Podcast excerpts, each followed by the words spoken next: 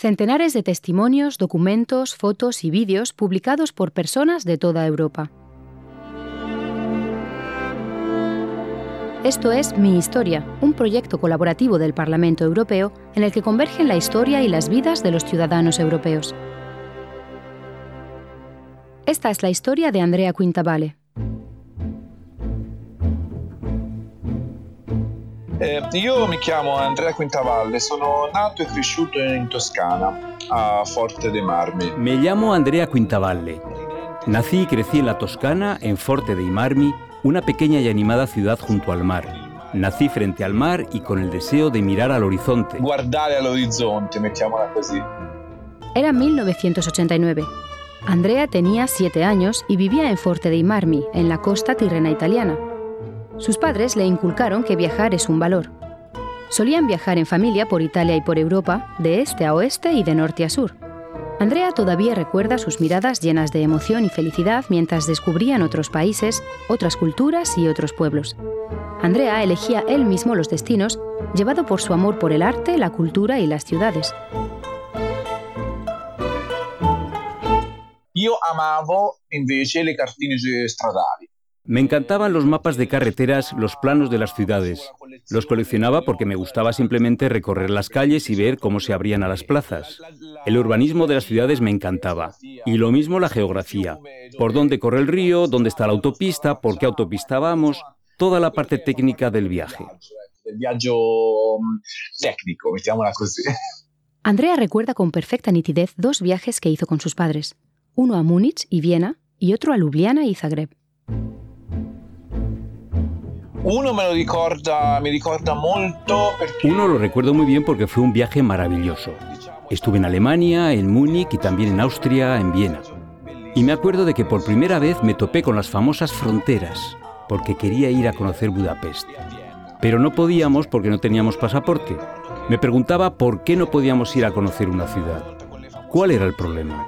Tendría entonces 13 o 14 años, era adolescente. Recuerdo otro viaje que hice con mi familia, el último, porque se me grabó en el corazón. Estuvimos en Eslovenia y en Croacia.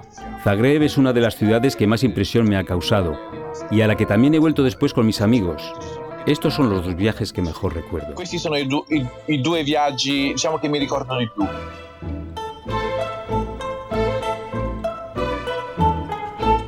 Hasta que, un día de noviembre de 1989, la manera en que veían Europa cambió por completo. Cuando se hizo la noche, nada en Europa volvió a ser como antes.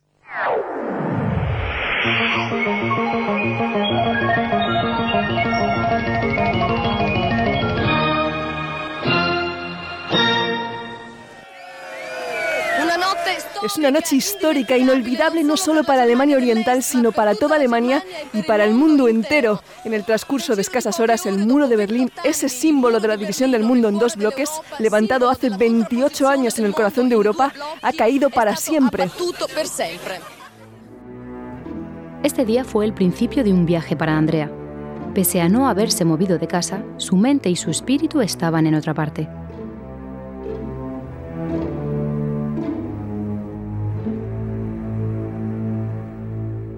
Io avevo sette anni in, eh, a quell'epoca. Por entonces tenía siete años y no veía el telediario. Vivía en mi mundo. El día después de los sucesos, mi madre volvió a casa. Estaba en la puerta. No hablaba conmigo, sino con mi padre. E gli disse proprio questa, questa frase, oh, ma è caduto il muro di Berlino. Le dijo, ha caído el muro de Berlín.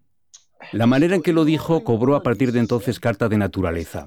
Cada vez que pasaba algo importante en el mundo, el mismo tono. En el colegio teníamos un mapa de Europa con las dos Alemanias, y yo me preguntaba qué querría decir eso, porque todos los países tenían un solo nombre, mientras que ese tenía dos. Obviamente no me habían explicado qué había ocurrido a nivel histórico, pero en ese momento, cuando mi madre pronunció aquella frase, fue como si entendiera que un engranaje se estaba moviendo en el mundo, algo importante, y yo estaba allí. Aun sin entender qué estaba sucediendo o lo que sucedería después, al ver en el telediario todas esas imágenes, sí sentí que había algo. Era innegable y era fuerte, como una vibración en el aire. Se percibía que era algo grande. Hoy me siento privilegiado por haberlo vivido, aunque fuese de pequeño, de niño, un niño que poco podía entender del mundo. un bambino que poco poteva capire del mundo. Andrea cree que ese día se implantó en él una semilla, que ha ido germinando hasta convertirse en su amor por Europa. Pero eso solo lo comprendería más adelante, cuando sintió la necesidad de ponerse manos a la obra y desempeñar él mismo un papel positivo en Europa. Molto dopo. Debo decir que nunca me había interesado demasiado la política, pero desde aquel episodio sentí que quería hacer algo yo también, informarme, pasar a formar parte de algo, ser más consciente de lo que sucedía. Y escogí el único camino que me hacía sentir bien, el camino de Europa. Nunca he pensado a escala italiana, por lo que me acerqué al movimiento federalista europeo fundado por Altiero Spinelli aquí en Pisa. Solo entonces empecé a interesarme de verdad. Conocí a otras personas, otros jóvenes que compartían el mismo interés y me di cuenta de que no estaba solo en mi fe en la idea de Europa. Y en ese punto me vino de nuevo a la mente mi madre y me pregunté, ¿por qué soy así? ¿Por qué siento este amor sin límites por Europa que supera incluso el que tengo por mi país? Y entendí que venía de aquella frase del final de la poesía, el agua ensangrentada son los migrantes muertos en el mar y también de mi madre que decía, somos estrellas del mismo cielo.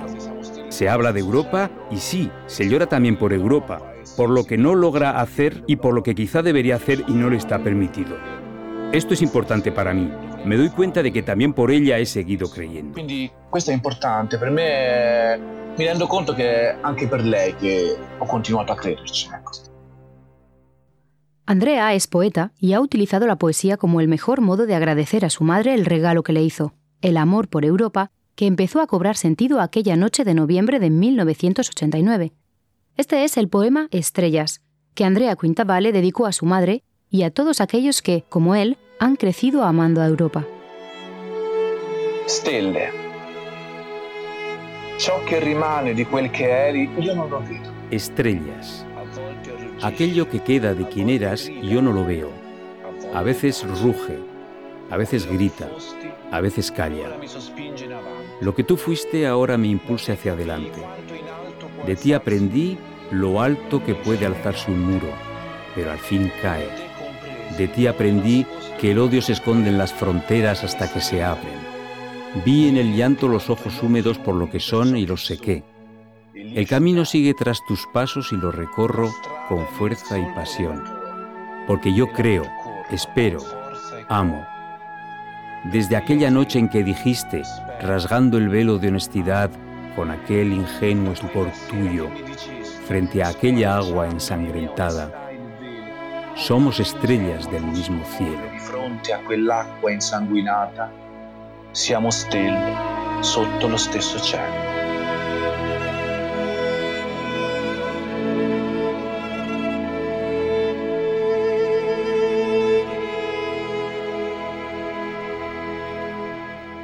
Esto ha sido Mi Historia, un proyecto del Parlamento Europeo en colaboración con ciudadanos de toda Europa. Si deseas escuchar más podcasts del Parlamento Europeo, visita la página web Europarl Audio o entra en el portal My House of European History.